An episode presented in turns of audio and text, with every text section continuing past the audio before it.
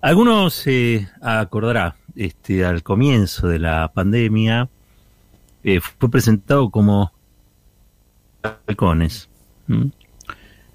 Salía a su, a su balcón y cantaba el Ave María, el himno, bueno, varios temas. Se llamaba Julio, Julio Irigoyen. Eh, todos los días a las seis lo hacía. Sus vecinos lo aplaudían. Llegó a ser tendencia en redes sociales, algo que parece que ser hoy importante. Y un personaje este, ha buscado por los, medios de comunicación. Julio Irigoyen eh, murió de COVID. Un año y pico después de esa fama efímera, efímera ¿no? Murió de, de COVID. Es uno de los 600 del otro día o de los 500 de hoy. Toda la familia enfermó, pero bueno, solo por ahora, digo, ha fallecido Julio Julio Irigoyen que cantaba, cantaba así, a ver. ¿Por qué no estás aquí?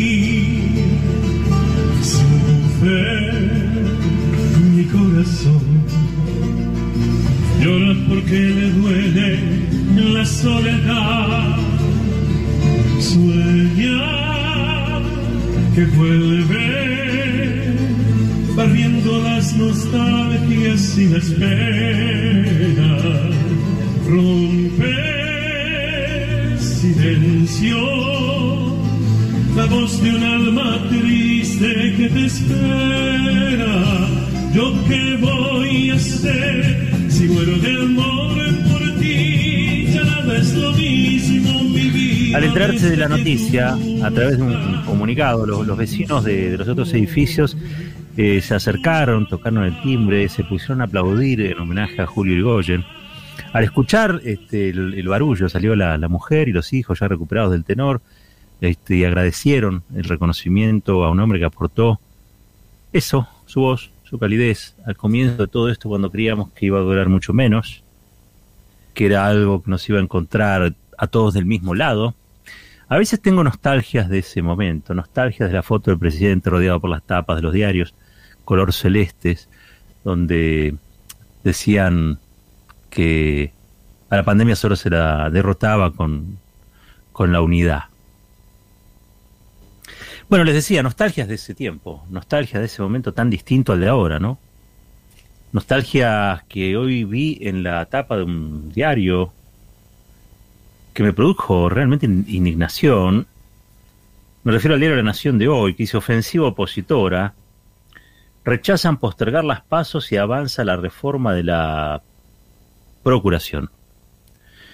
¿Qué tiene que ver, no? La, la, mandarina con el juego de dados, digamos, no, no hay nada que una a una cosa con la otra más que el grado de irracionalidad en el que se zambulló buena parte de la oposición en la, en la Argentina, liderada por Mauricio Macri y eh, sus socios, Horacio Rodríguez, Rodríguez Larreta, eh, María Eugenia Vidal, Elisa Carrió, y todos aquellos o aquellas que hacen moines o se muestran con algún tipo de distancia, pero que respetan a rajatabla la estrategia que, se han dado, que es tratar de que el gobierno fracase en la lucha contra la, la pandemia. Les decía que hoy murieron 500 personas ¿no? por el COVID. Y parece, estaba leyendo, que ahora, ahora, el gobierno de la ciudad de Buenos Aires, el gobierno de Rodríguez Larreta, quiere cerrar todo ¿Escucharon bien? Quiere cerrar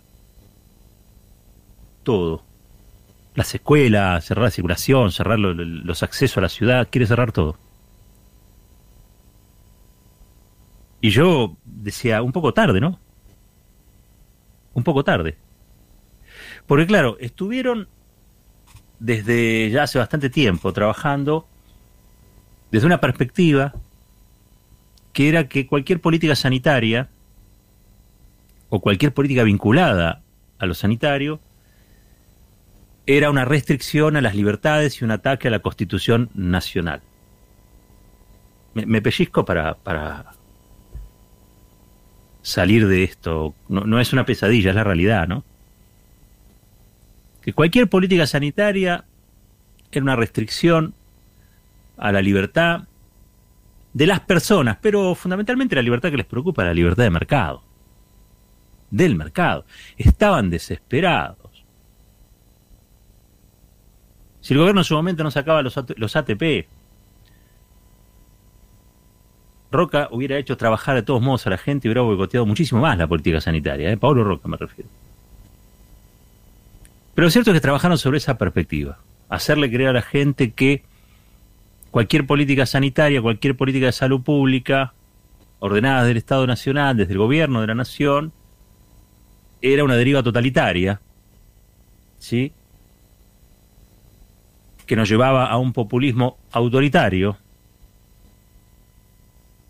y a su vez algún tipo de expresión de dictadura que ellos llamaron infectadura. Todo eso pasó.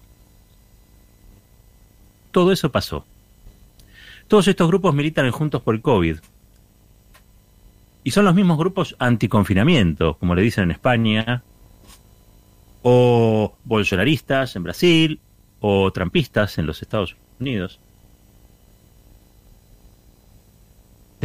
Persisten en esta idea de que los populismos, los gobiernos democráticos, atentan contra las libertades individuales cuando en realidad están tratando de manejarse en el marco de una pandemia con un enemigo invisible que ha hecho estragos, producido catástrofes en todos los confines del planeta. En todos los confines del planeta. Y han sido los de Juntos por el COVID, una, una especie internacional, una especie internacional por la libertad, tanto la boca después de haber apoyado tantas dictaduras. Ese junto por el COVID a escala internacional recala en cada país con algún tipo de liderazgo eh, que bordea lo irracional, que es capaz de defender lo indefendible y que promueve una suerte de tonta rebeldía que termina en saturación de terapias intensivas, y en saturación de morgues y cementerios. Hay que decirlo. Yo recuerdo cuando al comienzo, cuando cantaba el tenor, el tenor con Gisela aquí en el programa decíamos, no, no, no digamos muertos, digamos casos letales, que suenan menos crudos y quizá sirva para no desanimar. Hoy que pasamos ya por ese desánimo, hoy que ya estamos en lo fastidioso de esta verdadera epopeya por la supervivencia en la que estamos inmersos. Hoy sabemos que hay una parte de esta sociedad a la que los muertos, las imágenes truculentas, ya no les importa nada. No van a cambiar ni su parecer, ni su modo de pensar, ni van a creer que la salud de los otros vale algo. Han politizado eh, de manera tan extravagante, porque politizar la verdad que no tiene nada de malo, digo, han politizado de modo tan extravagante, con ribetes casi criminales, los esfuerzos que ha hecho el gobierno nacional para que la gente no se contagie, que hoy yo creo que son corresponsables. Por eso decía, ahora se acuerda este, Rodríguez Larreta de cerrar las cosas. Ahora. Ahora le parece que el confinamiento está, está bien. Claro, él va a salir a decir, bueno, yo voy a cerrar, pero a mí no me gusta. ¿Y qué cree? ¿Que al gobierno nacional le gusta cerrar las cosas? ¿Acaso alguien es hincha de las restricciones, las restricciones para la circulación. ¿Alguien es hincha del COVID? Yo sí voy a decir, hay hinchas del COVID. Trump era un hincha del COVID, es un hincha del COVID. Bolsonaro es un hincha del COVID. Han hecho lo inimaginable para que ese virus penetrara en sus sociedades, diciéndole a troche y moche, a cualquiera que se le cruzara, que en realidad no pasaba nada, o que era un resfrío, o que una vez alcanzada la inmunidad de rebaño esto se solucionaba. Bueno, no pasó. No pasó. Nosotros hoy estamos teniendo la cantidad de muertes que tuvo la guerra de Malvinas por día. Cada día tenemos una guerra de Malvinas sobre nuestros hombros. Y todo eso tiene que ver, por supuesto, con el COVID. Por supuesto, con, con el COVID. Con esta pandemia asesina. Pero no me vengan a decir que no hay otros responsables. No me van a convencer de que todos queremos lo mismo porque es falso. Porque en la historia de la humanidad hay quienes luchan por la vida y hay quienes luchan por la muerte. Esto es así. En la historia de la humanidad hay una parte luminosa y hay una parte oscura que nos atrapa y nos devora el infierno. Esta es la realidad. Y yo veo que los discursos públicos de ciertos dirigentes están tomados por esos, esas pulsiones de muerte. Y que no llegan a entender que atravesamos, estamos en el medio de una epidemia y donde cualquier tipo de amotinamiento lo único que hace es hundir el barco más rápido. Es una tontería criminal. Por eso decía yo, bordea lo irracional. Cuando uno directamente se zambulla en lo irracional. Hoy tenemos casi 30.000 contagiados. Y seguramente mañana serán otros tantos. Y pasado lo mismo. Esto es lo que se llama la segunda ola. Estamos adentro de la ola. Está pasando, está ocurriendo. Estamos a muy poquito, a muy poquito, de que de una semana para otra las camas que hoy había dejen de, estar. El oxígeno que hoy había deje de existir. Estamos a muy poquito. La diferencia entre un escenario controlado y un escenario descontrolado la verdad la hacen las personas.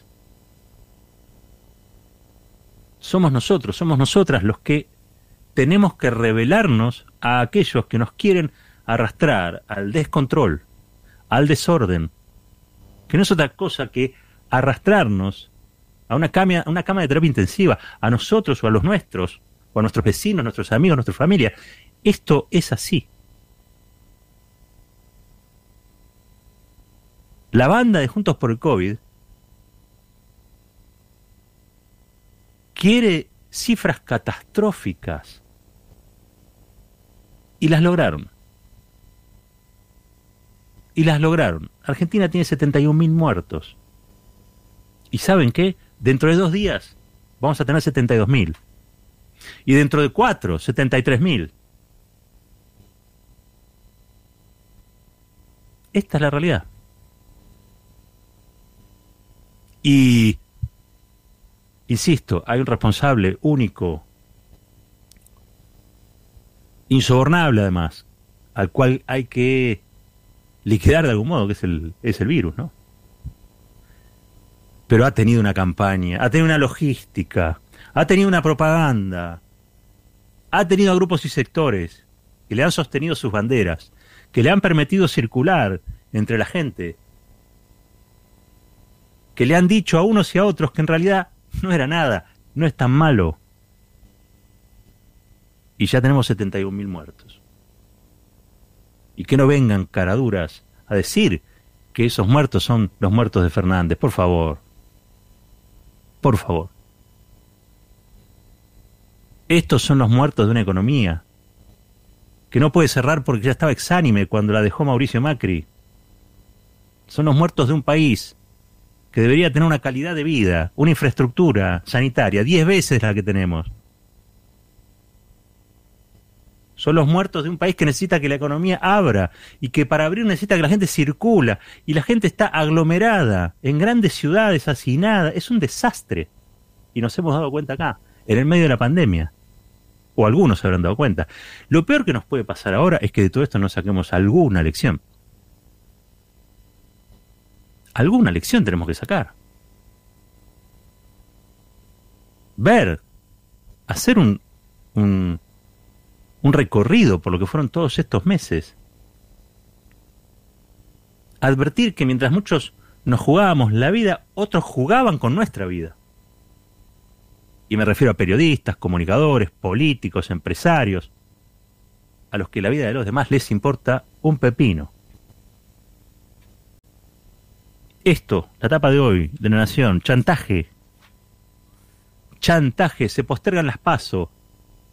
Se postergan las pasos a la espera de que la segunda ola vaya declinando. Es una cuestión de salud. Es una cuestión de salud pública. Y la banda de Mario Negri, porque otra manera no puedo hablar, la banda de Mario Negri,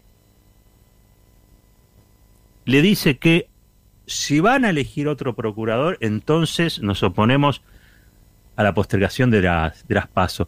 Es un procurador interino. Es un procurador interino cuyo único papel es garantizar la impunidad de Mauricio Macri y sus funcionarios.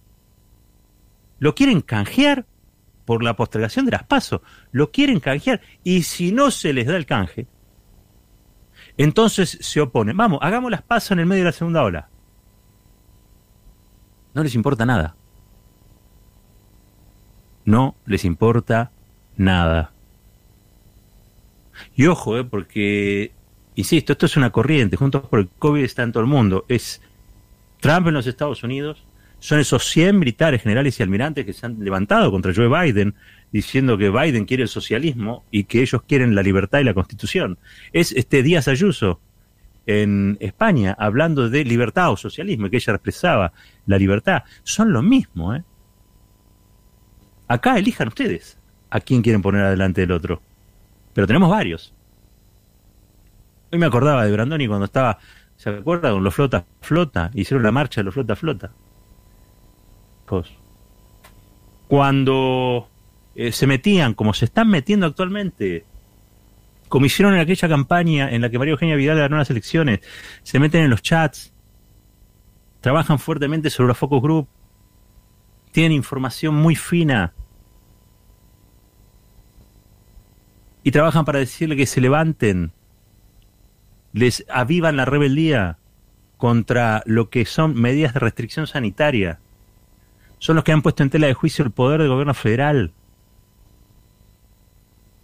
El poder del gobierno federal en el medio de una pandemia es lo más eh, irracional, y creo que ya dije bastante veces la palabra, que a uno se le puede ocurrir. O sea, para poder justificar esas barbaridades, necesitan construir a un Alberto Fernández, que es Stalin, a una Cristina Fernández de, Kirchner, que es algo así como eh, el mal absoluto. ¿sí?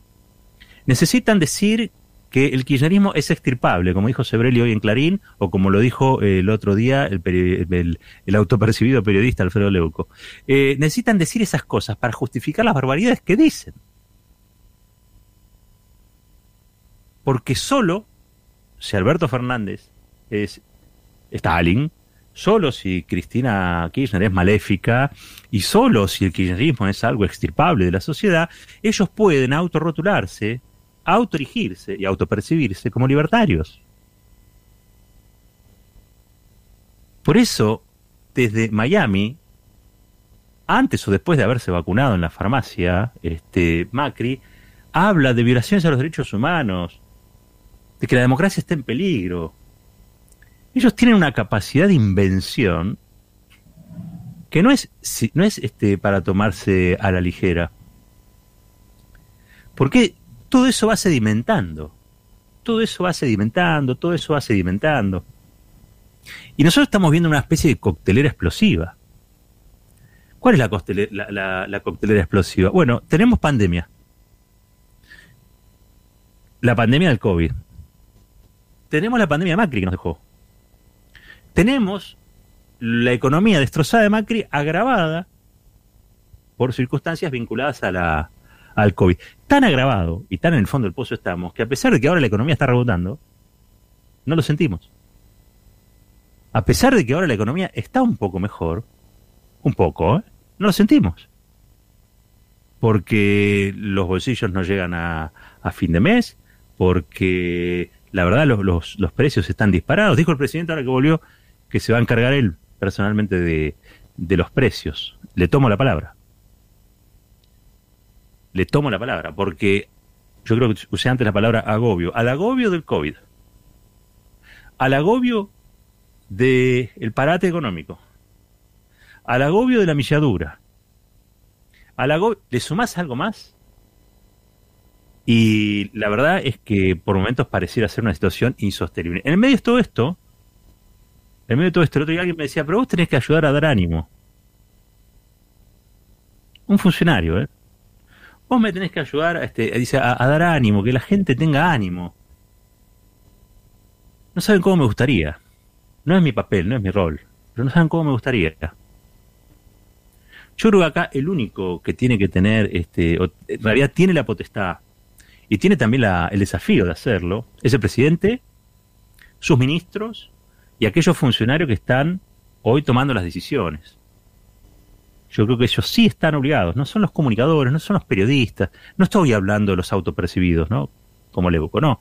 Me refiero a los que tratamos, en la medida de lo posible, de titular, pero después explicar. Nosotros titulamos, pero después explicamos damos las razones de por qué decimos, uh, esto está bueno, esto está malo. Eh, no somos repetidores de zócalos, nos queremos un poco. Pero convengamos que la situación que hoy atravesamos es una situación difícil, donde a veces, incluso hasta las explicaciones se vuelven eh, o tornan más difíciles las cosas.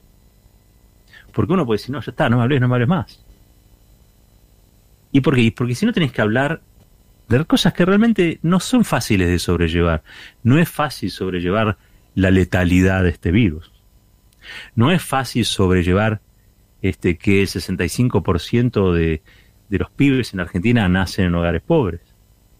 No es fácil sobrellevar que la Argentina está endeudada hasta la coronilla y que tiene escasísimos márgenes de maniobra para diseñar políticas públicas, para invertir en infraestructura, para imponer condiciones también a los grupos de poder. Esta es una democracia a la que durante los cuatro años de, macrismo le han quitado vigor, le han dejado como un cascarón. Pero los mecanismos que las democracias tienen para contribuir a la igualdad, para contribuir a la inclusión, todos esos mecanismos han sido rotos. Y construir desde ahí algo que sirva para evitar el desánimo es muy difícil. Realmente es muy difícil. Pero bueno, nos ha tocado esto. Yo no sé si lo buscamos, creo que no, pero nos ha tocado. Hay algunas señales de la realidad que deberían alentarnos. El encuentro de Lula y de Cristina el otro día que dimos casi en exclusiva, diríamos, este, aquí en, este, fuerte y al medio. Eh, las elecciones en Chile, que por primera vez está sacándose de encima verdaderamente los resabios de la constitución pinochetista, con un triunfo de los sectores de la izquierda y los sectores populares impresionante, eh, donde han sido derrotados los partidos tradicionales de la, de la derecha y digamos con toda la derecha pinochetista y también esa concertación tibia y reformista que tanto daño le hizo a la democracia chilena. Son buenos detalles, son buenas señales, son cosas que marcan que no todo está perdido. Que no todo está perdido. Todavía nos queda la esperanza, todavía nos queda la posibilidad de construir ese horizonte de mejoras que queremos. Todavía, todavía estamos acá defendiendo las cosas que creemos, pero fundamentalmente, y creo que eso habla bien, o bastante bien de nosotros, diciendo lo mismo que decíamos antes del, del vendaval, antes de que todo esto ocurriera. Porque nosotros sí sabemos lo que es la libertad. La libertad de pensar y decir las cosas en las que creemos. En eso somos imbatibles. Esto es Fuerte del Medio.